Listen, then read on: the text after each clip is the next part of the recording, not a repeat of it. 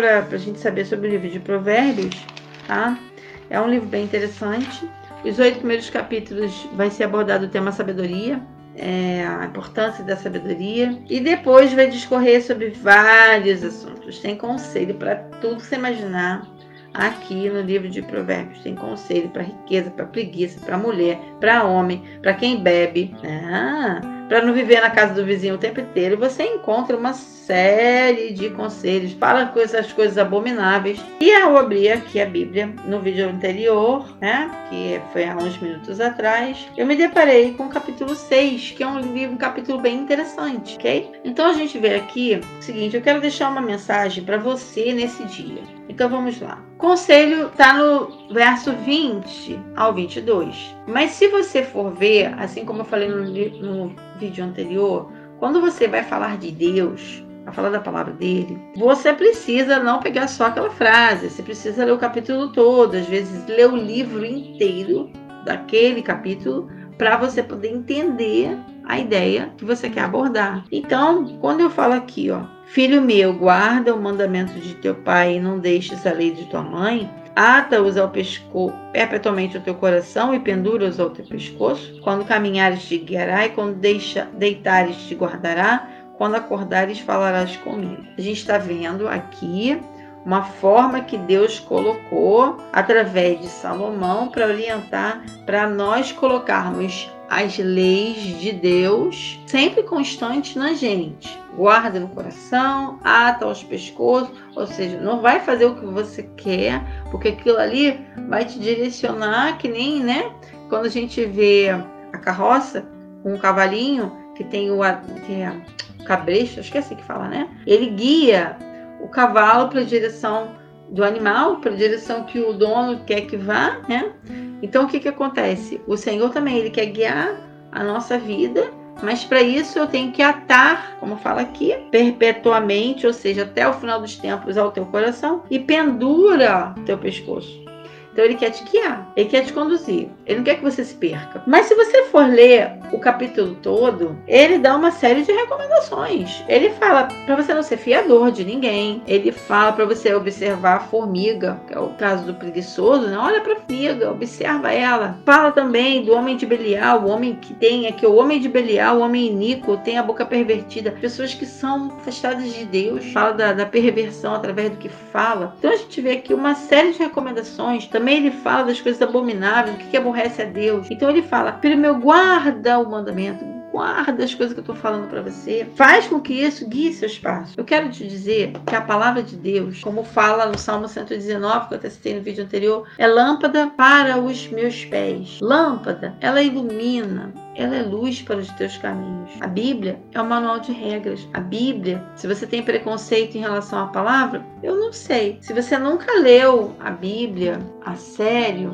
tá perdendo, porque tem muita orientação. O que eu posso te dizer? Leia a Bíblia, estude, mas estude com oração, estude é, com referência, estude, estude com temor do Senhor, guarda no coração tá? as palavras de Deus e usa na tua vida perpetuamente todo o tempo. Deus vai te abençoar, Deus vai cuidar de você. Ontem no, no pôr do sol, nós somos adventistas do sétimo dia. Uh, ontem nós, ao fazermos o pôr do sol, nós estudamos um capítulo, eu não vou lembrar, estou tentando lembrar aqui, mas eu acho que eu não vou lembrar, não. Foi 2 Coríntios, deixa eu ver se eu consigo lembrar a manuseando da Bíblia. Foi 2 Coríntios, eu não vou lembrar rápido assim, não. Deixa eu ver aqui. Não, não vou lembrar rápido. Foi 8, 7, eu não sei. Que falava da necessidade da gente é, se converter ao Senhor. Então, quando você pega a Bíblia e você vai ler, Deus faz uma série de recomendações através dos profetas, através de seus escritos, para você receber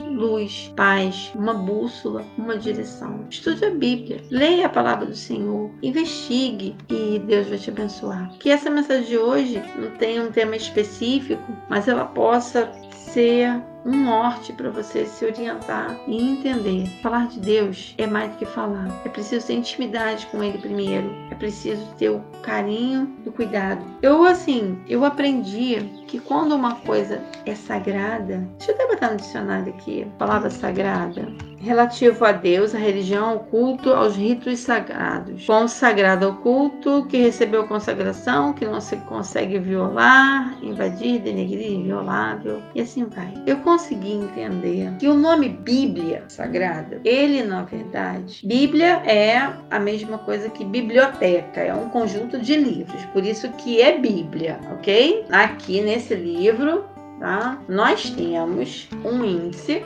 ver se dá para ver aqui direitinho, deixa eu ver aqui posicionar, nós temos um índice. Esse índice aqui, você vê todo, aqui é o do Velho Testamento, na minha Bíblia tá, porque ela é grande, então fica um pouco mais espaço. Aqui nós vemos a Bíblia Sagrada do Novo Testamento. Então, o que, que acontece? Com a Bíblia Sagrada, nós temos vários livros aqui. Os livros da Bíblia, todos eles juntos fazem a Bíblia. São, são 66 livros, 39 livros do Antigo Testamento e 27 do Novo Testamento, ok? Existem alguns livros chamados apócrifos, tá? É, que estão inseridos na Bíblia dos católicos, tá? Aqui de acordo com o site. Então a gente vê uma série de livros e aí é bem interessante você pegar, estudar conhecer. A Bíblia Sagrada, o nome sagrado quer dizer que você tem reverência a Deus. Deus tem as coisas sagradas. Eu não uso a Bíblia, não coloco nada em cima da minha Bíblia. Eu procuro tratar a Bíblia com carinho, apesar de ser um papel, uma coisa material, mas para mim ela é sagrada. Então a gente tem que tratar com temor, com respeito, com reverência. E eu queria te dizer isso. Deus, ele tem bastante conhecimento para te oferecer através da Bíblia. Ele tem bastante coisa para te oferecer.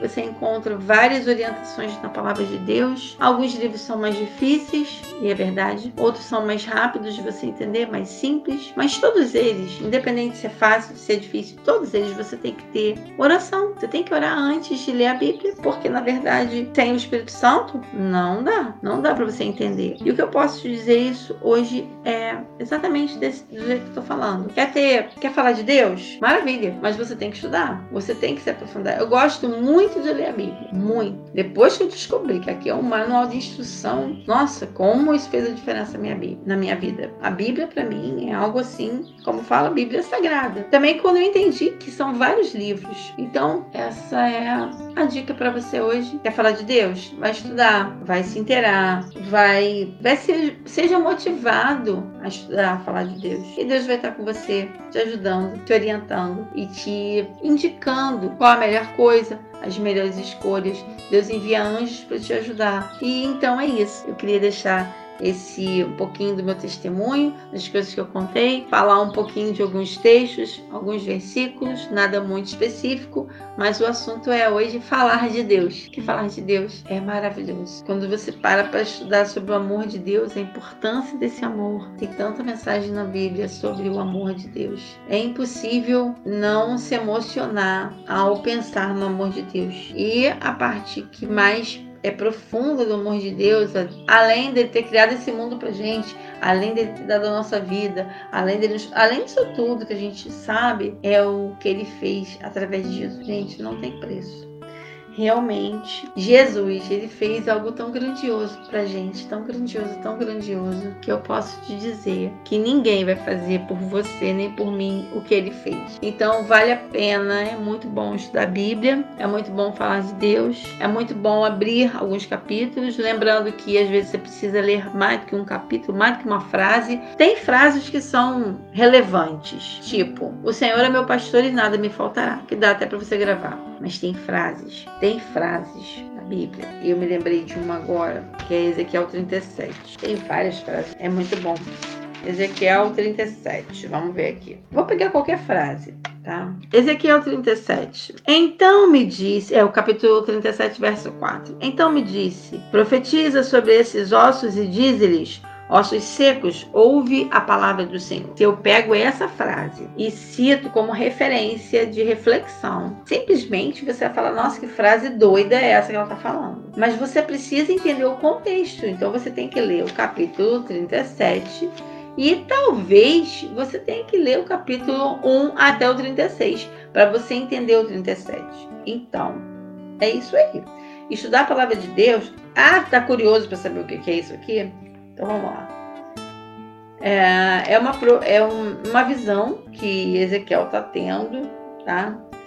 que o Senhor está levando ele para um vale de ossos. Então tá, veio sobre mim a mão do Senhor, ele me fez sair do espírito, no espírito do Senhor, ele me pôs no meio de um vale de ossos, num vale que estava cheio de ossos. E aí era uma visão. Então ele vai explicando, ele faz toda uma simbologia, ele ensina a orar, ele ensina o que fazer, como proceder, ele fala que quem dá a vida é ele, e é bem interessante. Mas se você pega uma frase, você não vai entender. Então leia a Bíblia. Ah, como termina? É uma, uma comparação desse vale dos ossos secos com o povo de Israel que estava longe, distante de Deus e que era para restaurar esse povo. Mas também pode servir para mim em relação à restauração da fé. Então eu vou encerrar por aqui, ok? Que Deus abençoe você Leia a Bíblia, não se contente apenas em ler um versículo, mesmo que você tenha conhecimento de um versículo, procure ler. Você tenha uh, disponibilidade para Deus, para estudar a palavra dele, disposição para estudar, ele vai te abrir, alargar a mente e vai te mostrar que tem muita coisa para você aprender, sim, dentro da Bíblia, e que Deus possa te abençoar profundamente.